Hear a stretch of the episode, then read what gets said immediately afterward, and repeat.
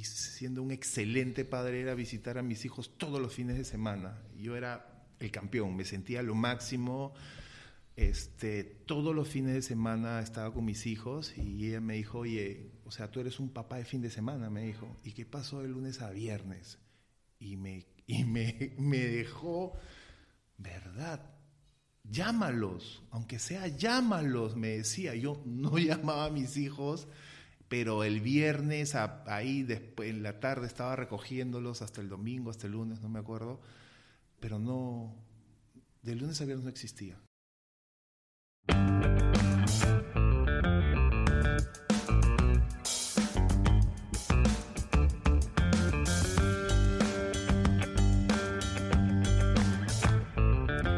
Soy Mónica Morriverón y esto es Despega Podcast, un espacio para tener conversaciones curiosas con mentes que piensan fuera de lo convencional, personas con proyectos de vida interesantes, profesionales que han apostado por lo que pocos se atreven. Vamos a entender el lado más humano detrás de esas ideas, emprendimientos y todo eso que hacen distinto al resto. Mi intención es que cada episodio sea una invitación a que te hagas tus propias preguntas, porque si aún no lo has descubierto, todas las respuestas están dentro de ti.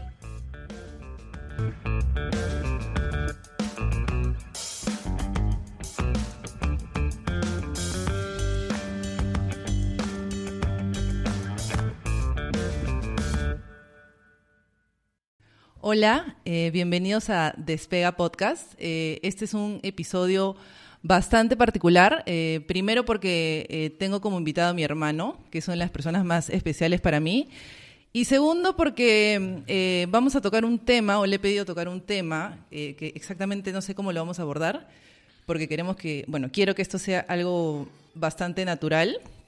Y es un tema que, que ha salido en todos los episodios que he grabado eh, y que creo que me interesa bastante abordar, porque una de las cosas que me estoy dando cuenta es que la construcción de, de este rol de madre o padre, eh, tiene que ver mucho con tu experiencia de, vida, ¿no? O sea, creo que uno construye ese rol a partir de lo que ha visto, ya sea desde casa o también desde otros lados. Y en realidad no podría conversar de este tema con otra persona que no seas tú o, papá, pero decidí que, que seas tú porque tienes una historia bien particular eh, desde tu rol de paternidad. Así que bienvenido, Marco. Gracias, Moniquita. Gracias por la invitación. Y nada, aquí a responder y, ver un poco el tema que quieres tocar, ¿no? Bueno, como no quiero perder la costumbre, eh, voy a hacerte la, pregunta que le hago a todos mis invitados. Eh, ¿Quién es Marco Morriverón? Marco Morriverón.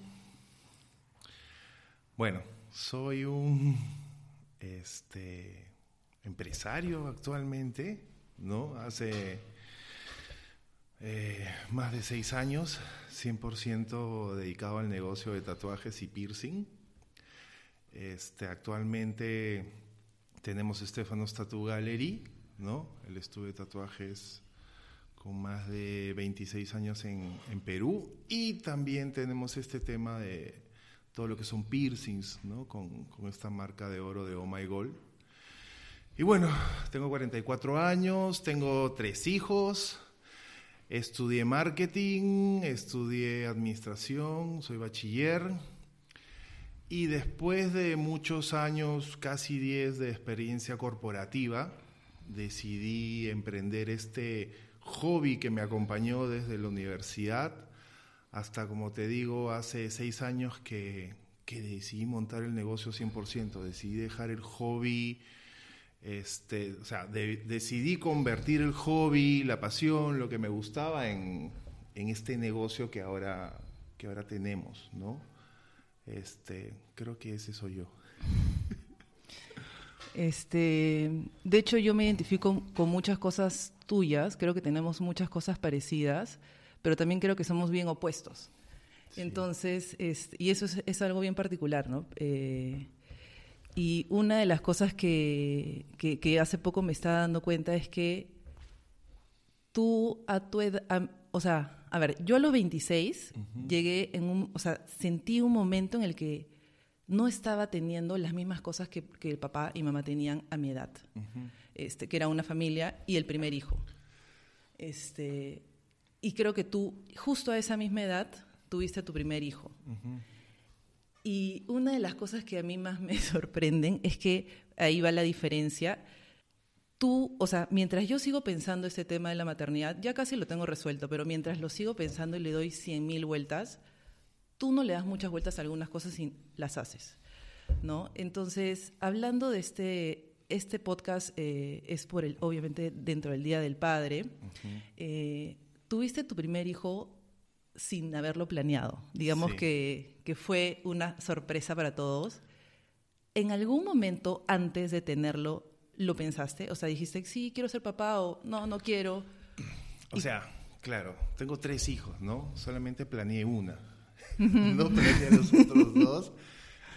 Pero si algo tenía claro cuando era joven, era que, que sabía que quería hacer una vida con Melissa. Por más joven que era, sabía que, que, algo así se venía. ¿no? no tenía planeado tener un hijo tan pronto con ella, pero sí me veía teniendo hijos con ella. Entonces, el, el que Joaquín venga de improviso no es que nos sorprendió mucho, porque, bueno, si bien es cierto, éramos una pareja que no recuerdo cuántos años juntos teníamos en ese momento, eran varios años, no recuerdo cuántos, pero no fue algo que, que o sea, sí nos agarró por sorpresa, pero no fue algo que, es decir, yo justo había terminado de estudiar la universidad, había, había terminado, entonces me sentía como que listo para, para ese nuevo reto, es decir, ok, terminé de estudiar, necesito un buen trabajo que todavía en ese momento no lo tenía, pero dije, adelante, entonces nunca... Mm, lo tenía claro, es decir, no es que estaba preparado para tener un hijo, pero sabía que, que si llegaba... Eh, estaba con la persona adecuada y, que, todo está, que todo iba a estar bien, ¿no? Eso es lo que tenía claro. ¿No te dio miedo? No, no me dio miedo, es decir, no lo sé, me, sentía tan, tan joven y, y probablemente mi peor preocupación era decirle a los viejos de Melissa que, que Melissa estaba embarazada, entonces... Recuerdo la llamada, llamar a sus papás, que no me quería ver ni en pintura, porque Melissa era bien joven, pues, ¿no?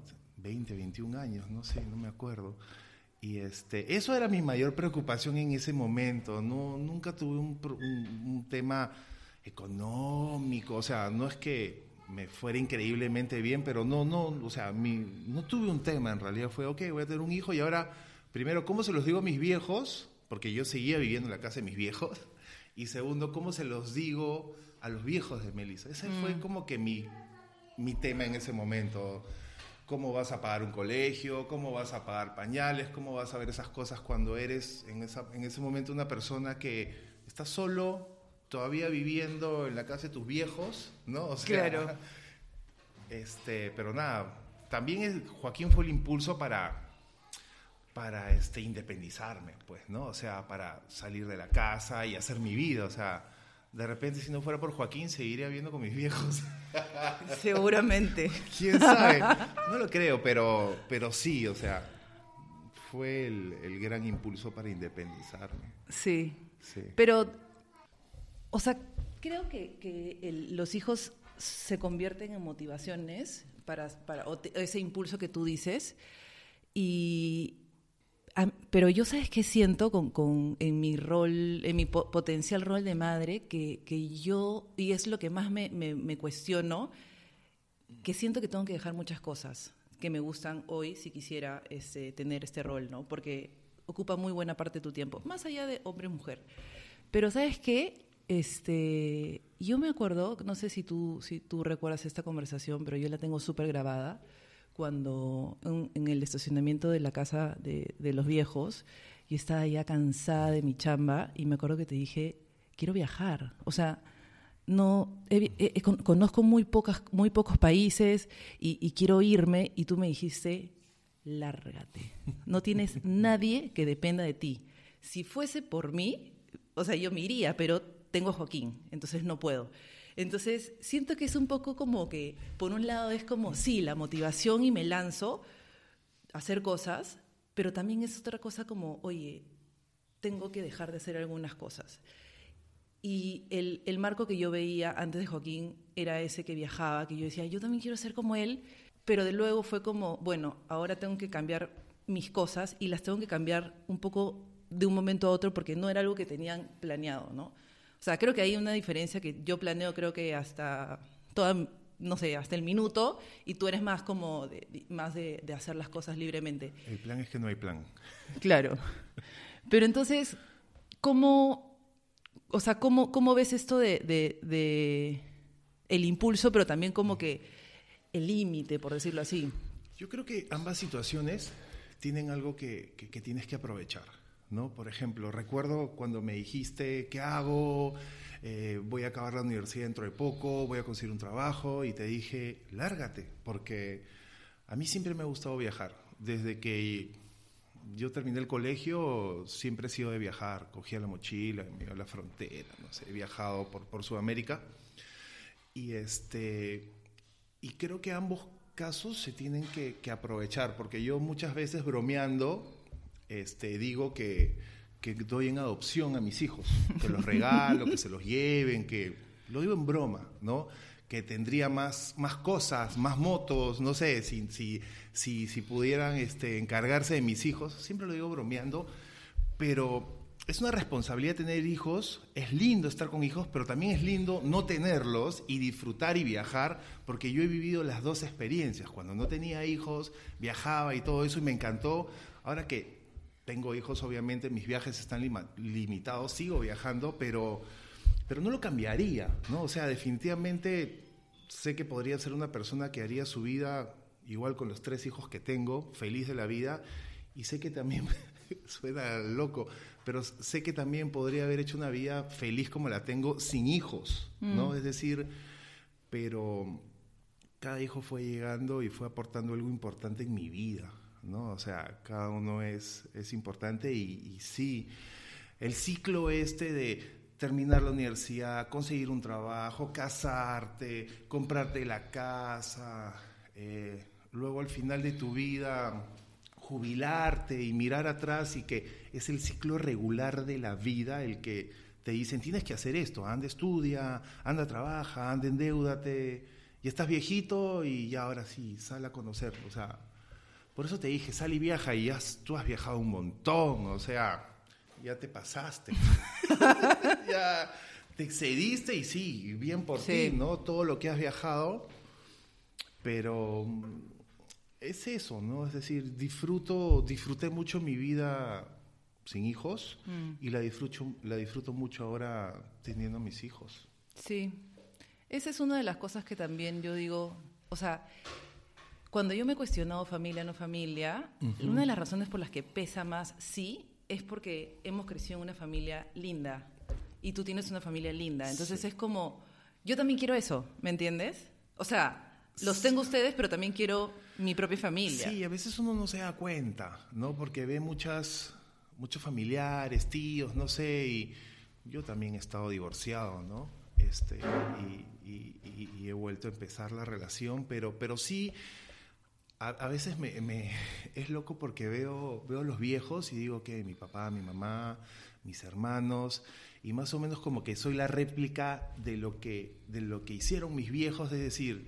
yo también tengo tres hijos, mm. así como yo tuve dos hermanos, éramos, éramos tres, ahora somos tres.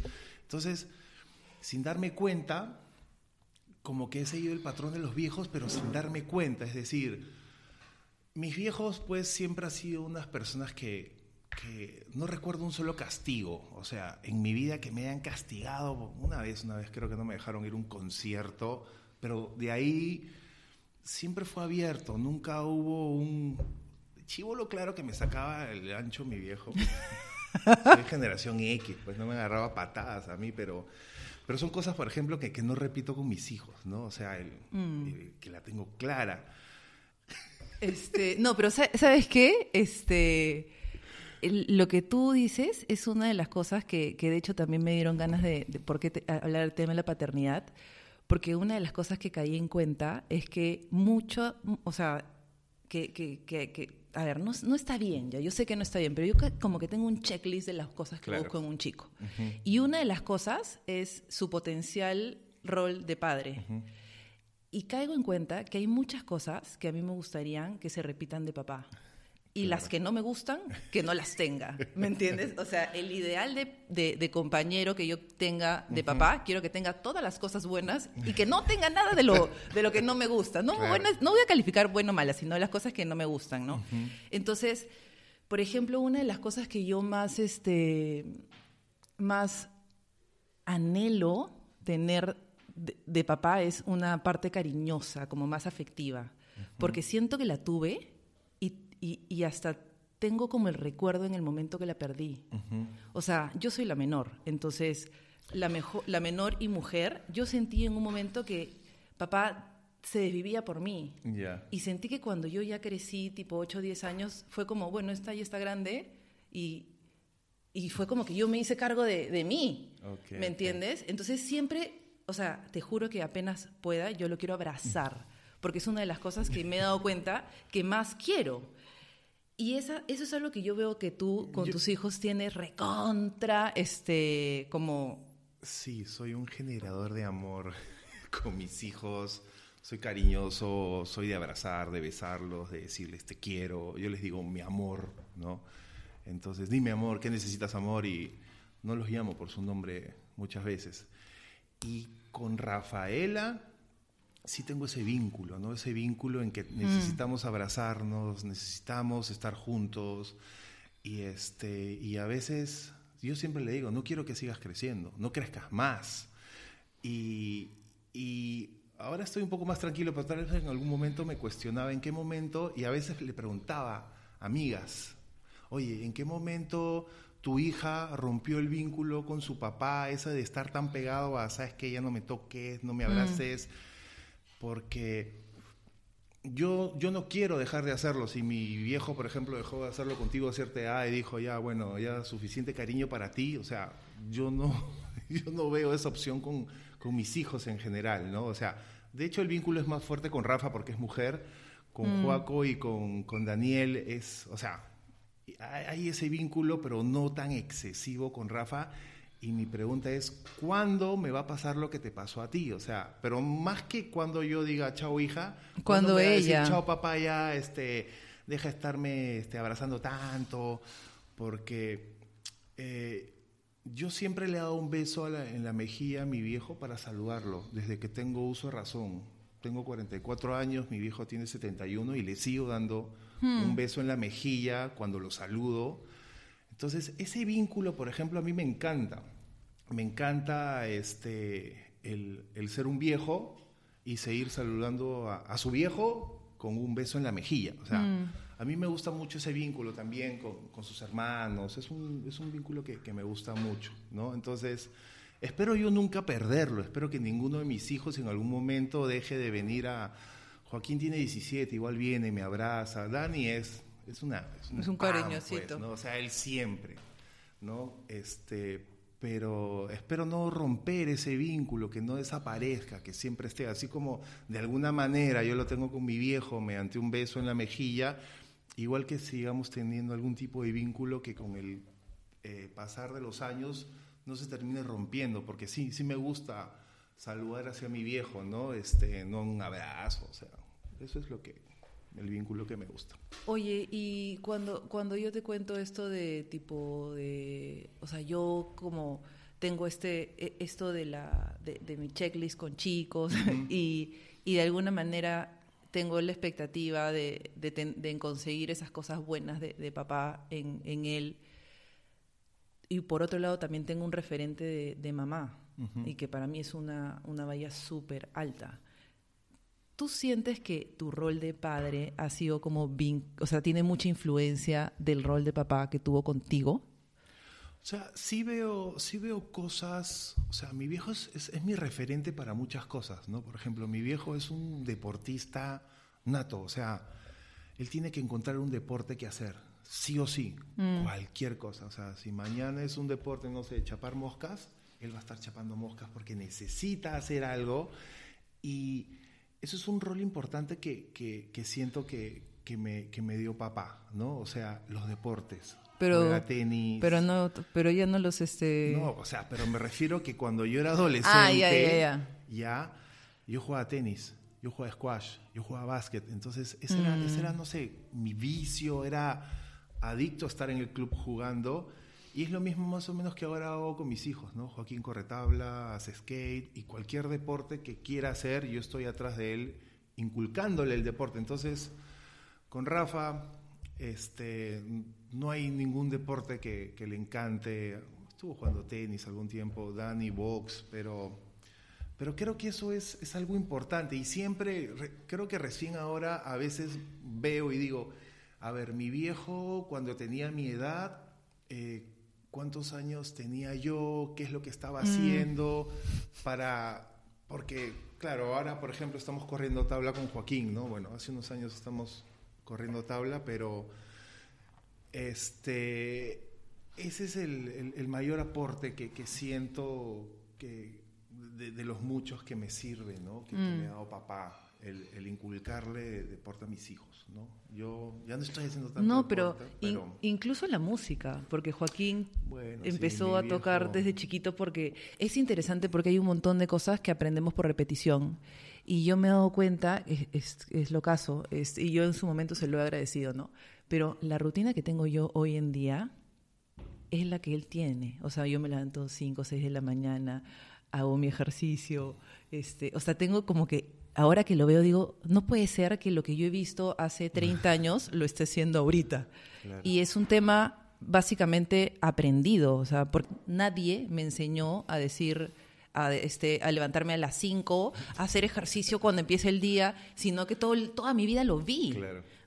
O, o, por ejemplo, el tema de la lectura, de la, no sé, como que es, es lo caso. Entonces, por eso te preguntaba si es que tú, o sea, obviamente identificas algún patrón que se repite de él, pero también como que piensas, este, hay cosas que en verdad no me gustaría y no las has hecho conscientemente. En realidad, todo lo que he visto del viejo, más allá que puedo haber heredado, heredado su, su carácter ya de viejo de gruñón, que es lo que yo digo que no me gusta, ¿no? Porque, claro, Meli me dice, ¿por qué estás renegando tanto? ¿Por qué estás en ese carácter? Y yo a veces no me doy cuenta que... Que eres él. Que es lo único que no, que, no me gusta de mi viejo, ¿no? Que tiene este carácter que a veces este, es complicado, pero de ahí solo he visto cosas buenas, ¿no? Mm recuerdo mucho que, por ejemplo, cuando él regresaba de la refinería, hacía unos cursos de inglés y se quedaba un fin de semana.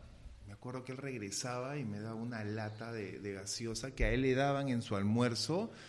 Creo que no sé cuántas semanas regresaba y le daban una lata por día y me traía, no sé, si estuvo siete días, me traía siete latas, ¿no? Entonces, las que él había dejado de tomar, me las daba a mí. Entonces, este, recuerdo eso, ¿no? O sea, mi viejo siempre fue así bondadoso, buena onda y recuerdo, recuerdo eso. ¿No? Oye, qué loco, me acabo de acordar de esa escena.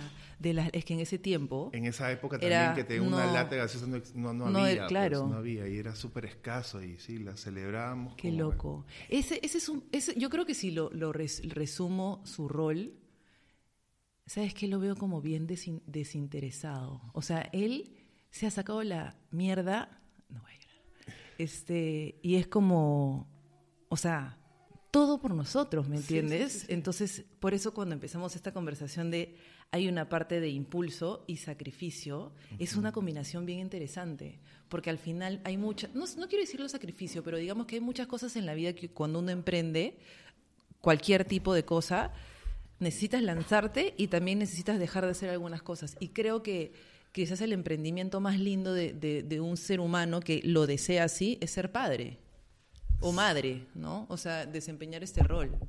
Sí, de hecho he visto a, papá, como te digo, como un buen referente. Tengo, tengo, o sea, tengo muchas cosas que imitarle, que hacer, mm. porque sí, efectivamente, y está jubilado, lo veo, lo veo bien, este, y, y es que creo que también a lo, largo de su vida mi viejo ha dado, ha dado buena vibra, ¿me entiendes? Y ahora que ya dejó de trabajar y está haciendo 30 deportes al día, este, creo que es el resultado de, eso. Él ha sembrado buena vibra, siempre ha sido una persona tranquila, ¿me entiendes? Mm. Hasta perfil bajo te diría, o sea, tranquilo.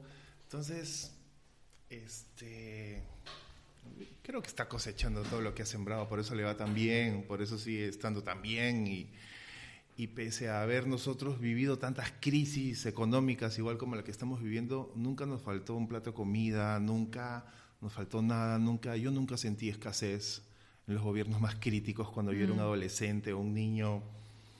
O sea, soy afortunado, soy afortunado porque siempre tuvimos un plato que comer y, y siempre estuvimos bien, nunca estuvimos mal. Ese es, mi resumen hasta ahora, ¿no? O sea, mm. yo doy gracias a, a, la vida, a, todo por, por, los viejos que tengo, ¿no? Por, por, el viejo que tengo, estoy orgulloso, estoy feliz y, y como te digo, lo repito, lo repito, es mi referente para muchas cosas, para este tema de la paternidad, es decir, como él es el de abuelo también, ¿no? O sea, mm. qué bestia, chocho, incansable, o sea, si él podría ver a sus nietos 24/7, vería a sus, nietos, a sus nietos 24/7, ¿no? Entonces, yo trato de, imitar esas buenas cosas y si algún día tengo nietos, ser la mitad de como es él, ¿no? Mm.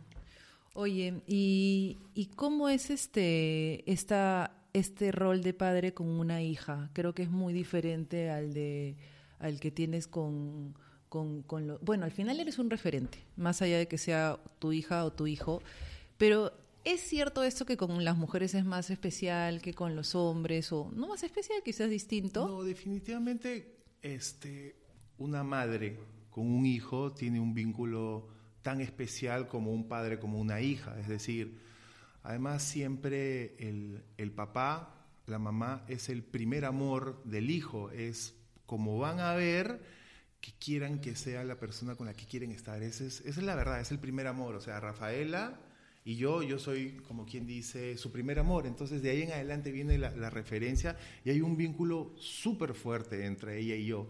Tengo un vínculo especial con Joaquín, con Daniel, pero no es el mismo, no es el mismo que con Rafa, solo porque ella es mujer. Y Rafa, pues también ya tiene 12 y no sé hasta cuándo va a, va a seguir así con su papite, ¿no? Bueno, ya al final nos quedará Dani, pues. Oye, este, no, pero es que me, eso es, o sea, es un vínculo tan especial que, al como te decía, también se convierte en un referente en lo que tú buscas en otros chicos, ¿no? o sea, totalmente. Este, los, los, famosos, los famosos daddy issues, ¿no? este, que creo que, a ver, eh, ahorita nosotros estamos hablando maravillas de papá, pero hay mucha gente que no necesariamente tiene una relación eh, digamos, tan buena, con, con, los papás, y, o con papá o con mamá, y hay mucho eh, que yo creo que hay que trabajar en eso, ¿no? Este, aunque nosotros, mira, aunque nosotros hablemos tan bien de la relación, muchas de las cosas que yo he tocado en terapia con Igor, que tú también este, has, has, hecho terapia con él, tienen que ver con tus vínculos de familia. Llámale papás, hermanos, ¿no? Entonces, creo que es, es, es importante entender cuál es este, esa, esa referencia en la que tú te conviertes y y bueno, yo creo que con este tema de las, de las mujeres es, es, es, es, es mucho, ¿no? O sea... Hay mucho... A ver, es que todo este tema, el machismo, la sociedad, todas estas cosas, y para empezar, pues, eh, aunque no nos guste, los hombres y las mujeres no son iguales. O sea, nunca, nunca vamos a ser iguales, ¿no? Es decir, este, no queramos pensar que un hombre y una mujer son iguales, porque no, no, no lo somos. Formas de pensar, formas de actuar, físicamente, hay, hay muchas cosas.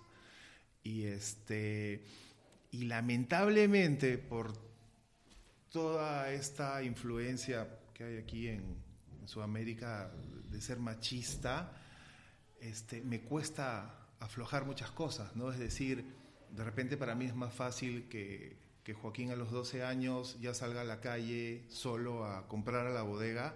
Sin embargo, mm. me aterra que mi hija vaya a comprar sola a la bodega a los 12, ¿no? Cuando yo vivía en Iquitos y desde que tenía, que no sé, 6 años yo ya estaba en la calle haciendo lo que quería, ¿no? O sea, entonces, esas cosas se aplica para muchas otras cosas que me gustaría ser súper abierto y sí, mm. niña, haz lo mismo que hace el niño, niño, haz lo mismo que hace la niña, pero eh, creo que es sobre protección. Creo que... Pero, pucha, ahí, mira, qué, qué, curioso que traigas este tema, porque yo recuerdo que mi, una de las, creo que una de las razones por las que yo formo mi carácter es por, por haber tenido dos, dos hermanos hombres. Porque yo recuerdo que se, había, se hacían muchas distinciones. O sea, yo, sí, yo sí creo que, o sea, hay, hay, parcialmente estoy de acuerdo contigo en, esto de, la, de, que no de que las mujeres no son iguales a los hombres por temas quizás físicos, cosas así, ¿no? Porque ya el tema de igualdad de derechos, eso no lo vamos a discutir, que esto sí.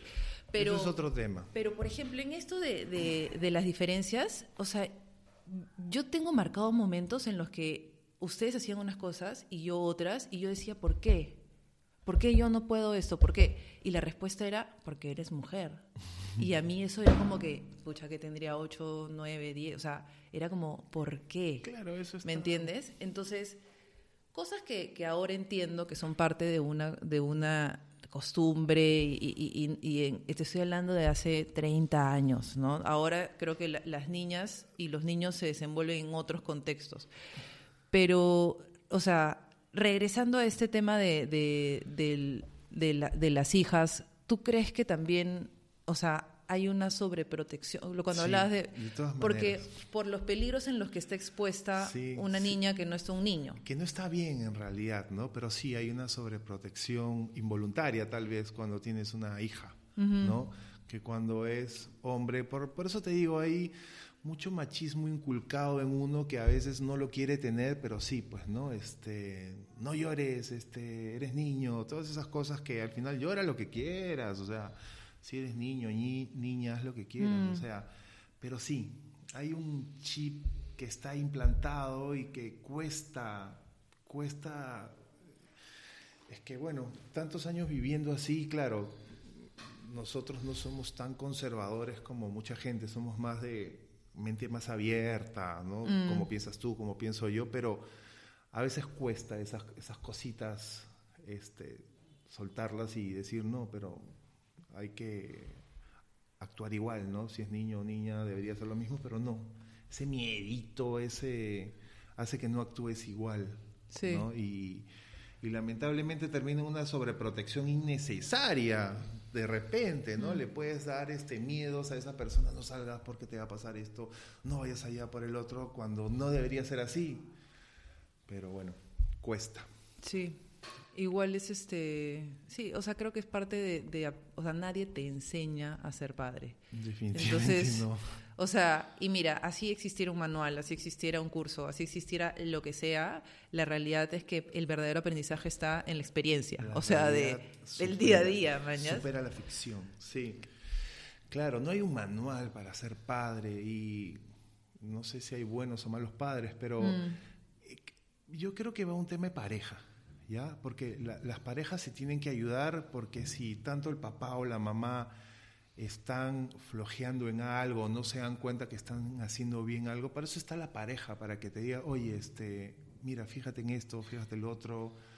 A mí sí me ha ayudado a ser un buen papá, mucho Meli, ¿no? Mm. O sea, todo, todo este tiempo juntos, todo este tiempo separados, este, ella, recuerdo mucho que en este tiempo que estábamos separados, divorciados, este, yo asumía que mi rol de padre y siendo un excelente padre era visitar a mis hijos todos los fines de semana. Yo era el campeón, me sentía lo máximo.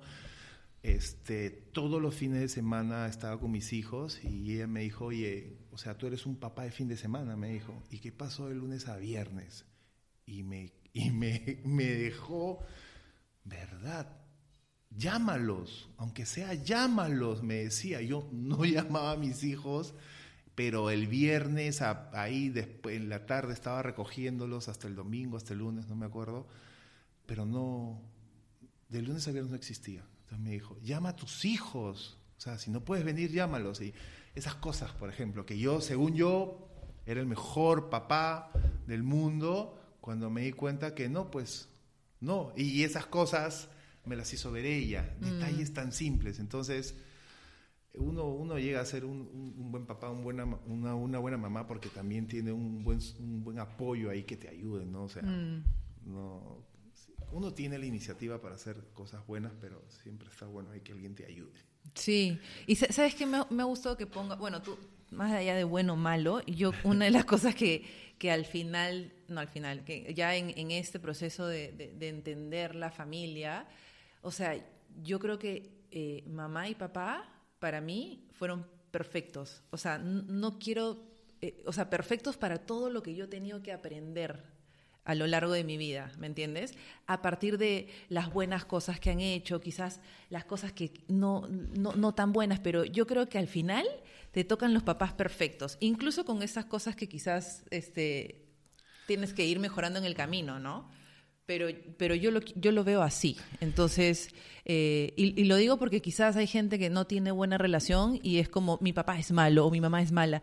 Yo creo que más allá de, de la clasificación, la vida te puso dos personas, o una, o quizás ninguna, no sé cuál sea la realidad de cada persona, para que, para que en la vida aprendas algo, ¿no? Y bueno, ahora que, también has estado mencionando lo de, lo de a Melisa, ¿no? O sea, a ver, Meli, eres la única persona que conozco que se divorcia y se casa luego con la misma persona. O sea, es, es este, eso es una, eso es una historión de amor. Sí, es toda una historia loca. Pero la, la, lo que más, este, mira, a mí no me da curiosidad porque yo te conozco, entonces, este, no me, pero una de las cosas que a mí más la gente me, mis amigas, ¿no? Cuando ustedes volvieron era, porque claro, Melissa no volvió sola, claro, volvió con un hijo. Sí, con ese hijo que yo no planeé. El segundo. El segundo hijo que no planeé, sí. Entonces toda la gente siempre me pregunta, ¿cómo tu hermano volvió con Melissa cuando tenía un hijo? Y para mí es como que, o sea, no, pero claro, ahí nuevamente este, este machismo que es a veces bien este. Quiero, quiero pensar que es más inconsciente, nos, nos lleva a pensar eso, porque quizás si la historia fuese al revés, si tú vendrías con un hijo o hija, no habría tanto cuestionamiento, ¿no? Pero cuando tú decides volver con ella, sabes que viene con una mochila, por decirlo así. Sí, pero yo nunca eh, tomé mucho, ¿cómo te digo? No me preocupé o no sé, vi las cosas diferente. Es decir, nos divorciamos, estamos hace otra vez como seis, seis años, casi seis años juntos otra vez. Y en realidad eh, siempre hubo amor en esta relación. Inclusive cuando nos divorciamos, continuaba este amor, este respeto, este cariño, bueno, este no.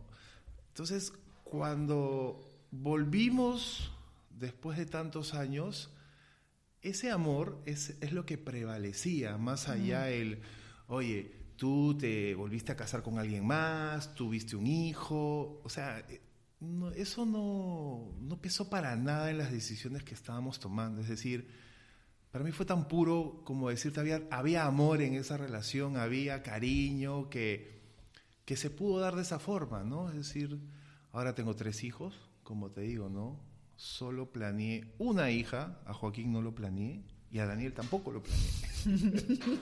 Entonces, este, así, se dieron las cosas y creo que, que las cosas se dieron de la mejor manera.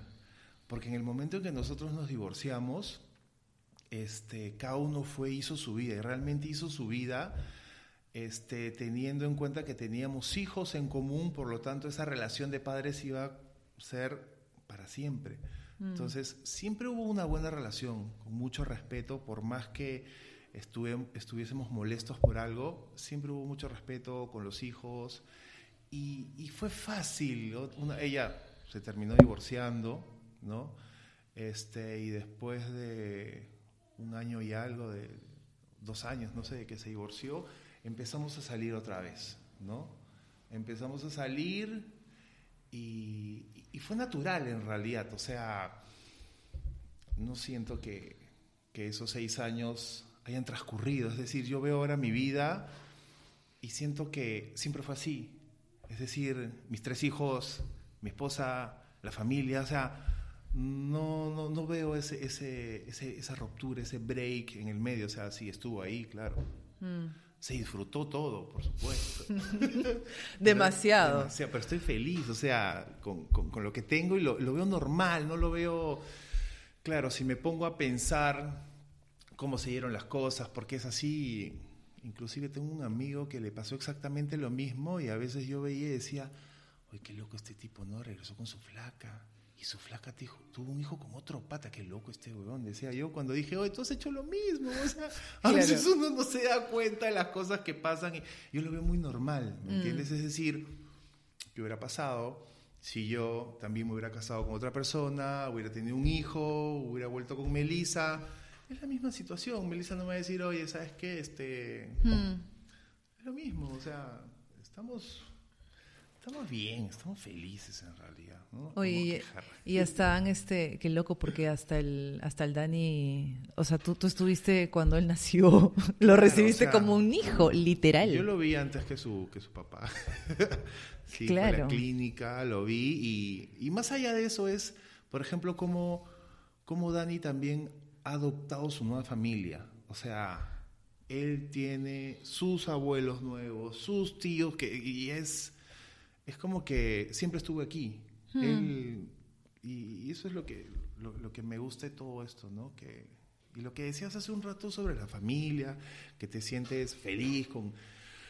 No me puedo quejar, o sea, de los padres que tengo, de los hermanos que tengo. Y creo que básicamente porque somos una familia que no es conflictiva. somos, una, somos hermanos que, claro, de niños nos hemos sacado el ancho. Recuerdo que nos que nos pegábamos, que nos peleábamos con Pablo y era parte de, ah, ser niño. Dices no, les. No, nos les pegaba. Y, y mira, ya de grandes nunca hemos tenido una discusión por nada. Yo nunca me he peleado con mis viejos por nada. Y, y eso es algo que me gusta. Es mm. decir, somos una familia de cinco gatos este, una familia arequipeña que vive en Lima, que no se mete con nadie, que no tiene pleitos, que no se pelean entre ellos, que siempre están bien, es decir, mm. eso es lo que a mí me gusta un montón, ¿no? Porque a veces veo algunos amigos, algunas familias que el papá se peleó con el hijo, con la mamá, entonces digo, eso, eso nunca ha pasado en, en mi casa y, y me di cuenta muy temprano cuando veía que algunos amigos, conocidos les contestaban feo a sus viejos y yo decía, wow, yo nunca he hecho eso, no tengo la necesidad de contestarle a mis viejos, pero veo que, que hay una buena relación entre mis viejos y yo como hijo, siempre vi eso y a veces veía a algunos vecinos y no veía lo mismo, ¿no? Veía gritos, cosas que, mm. que agradezco que nunca hayan pasado, como te digo, o sea, Sí, voy a repetir, mi viejo a mí me agarraba patadas, ¿no? Cuando era chivolo, generación X, eso era normal, eso era normal en, esa época,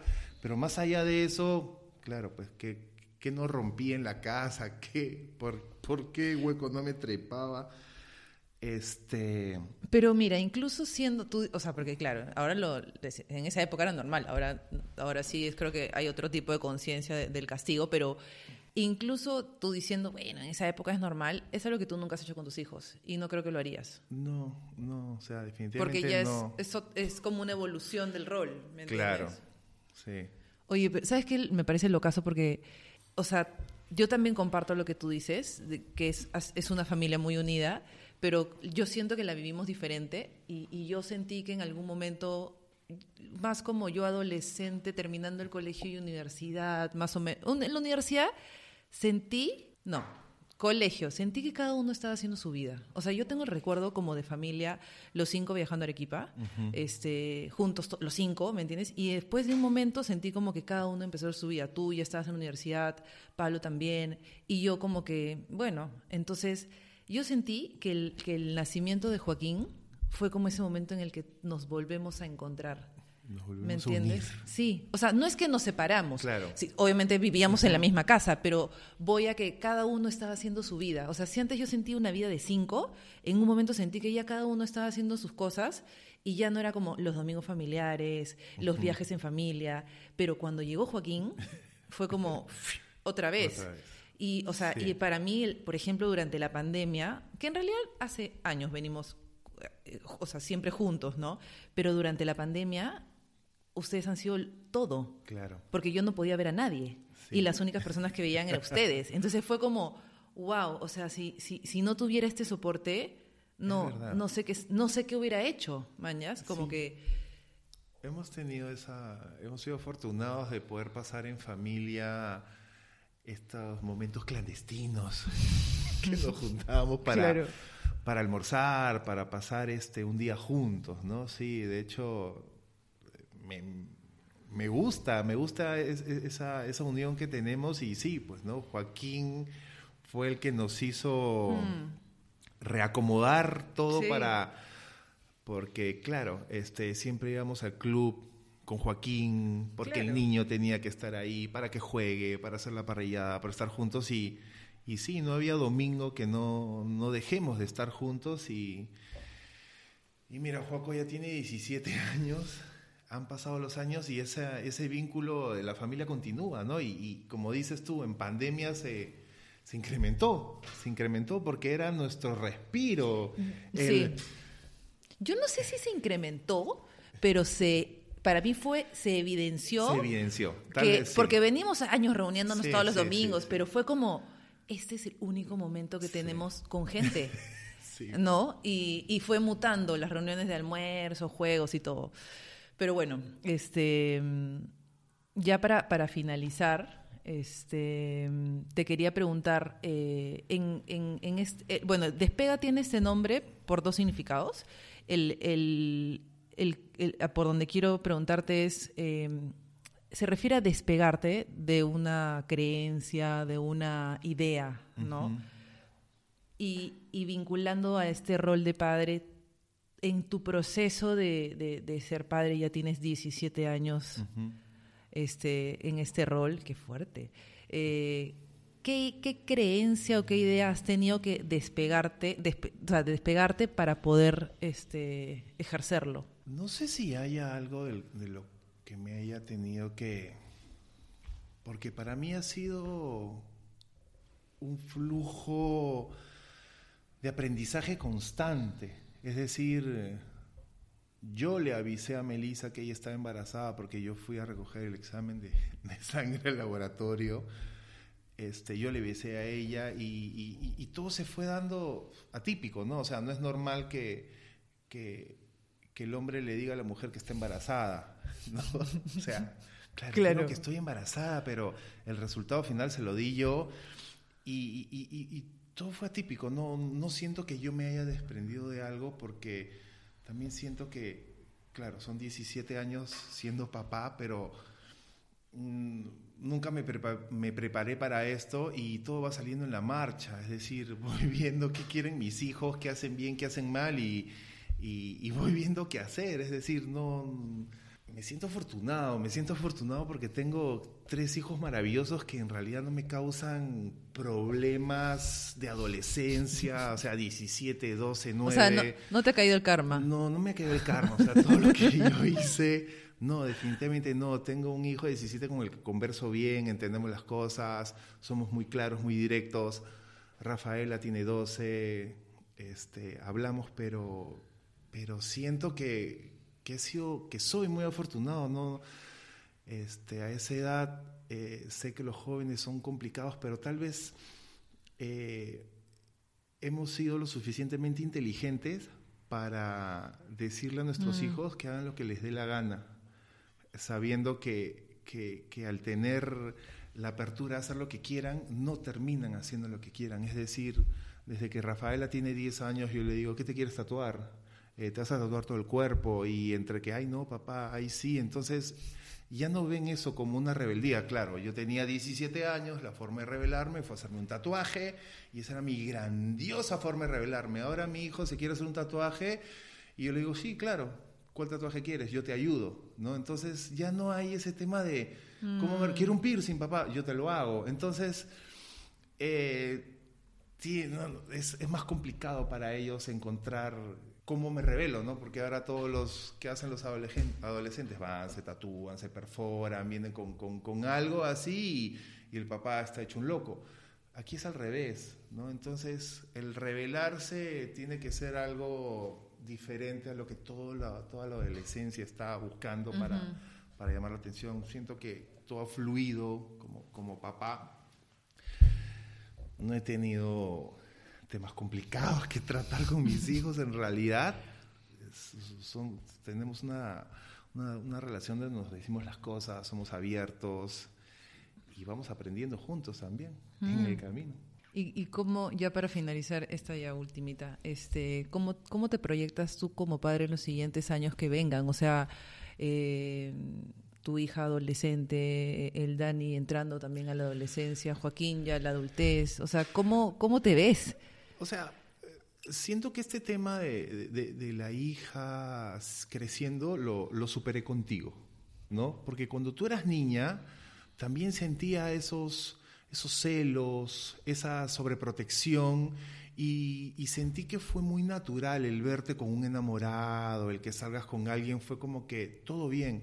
Entonces. Oye, pero yo me acuerdo una vez que me interrogaste y dije, ¡hala, qué fuerte! Bueno, no lo sé. No te acuerdas, porque no. estabas con tus amigos en la casa y dije, brother, ¿por qué me estás preguntando estas cosas? Fue súper incómodo, pero bueno. Pero lo que voy es que. Y yo espero que sea lo mismo con Rafaela, ¿no? O sea, que fluya de la misma forma este, como fluyó contigo, ¿no? Que dejé ir a mi hermanita, que haga su vida, y igual va a pasar, es decir como está pasando con Joaquín, como va a pasar con Rafaela y igual Daniel cuando sea más grande, ¿no? Es, es lo mismo. Yo, yo, tengo que aprender eso de ti, oye, a como dejar de pensar tanto las cosas, creo. Pero bueno, este nada, muchísimas gracias por, por la conversación. Este, era un experimento que quería hacer. Este, así que me ha gustado. Muchas gracias. Gracias, hermanita, por la invitación. Gracias. Comparte este episodio con alguien que necesite escucharlo. Puedes suscribirte a Spotify y Apple Podcasts para saber cuándo hay un nuevo episodio. Cualquier comentario o sugerencia en este proceso de siempre buscar cómo mejorar, puedes hacerlo por las redes sociales que aparecen en la descripción del podcast. Nos escuchamos el próximo lunes. Buen inicio de semana.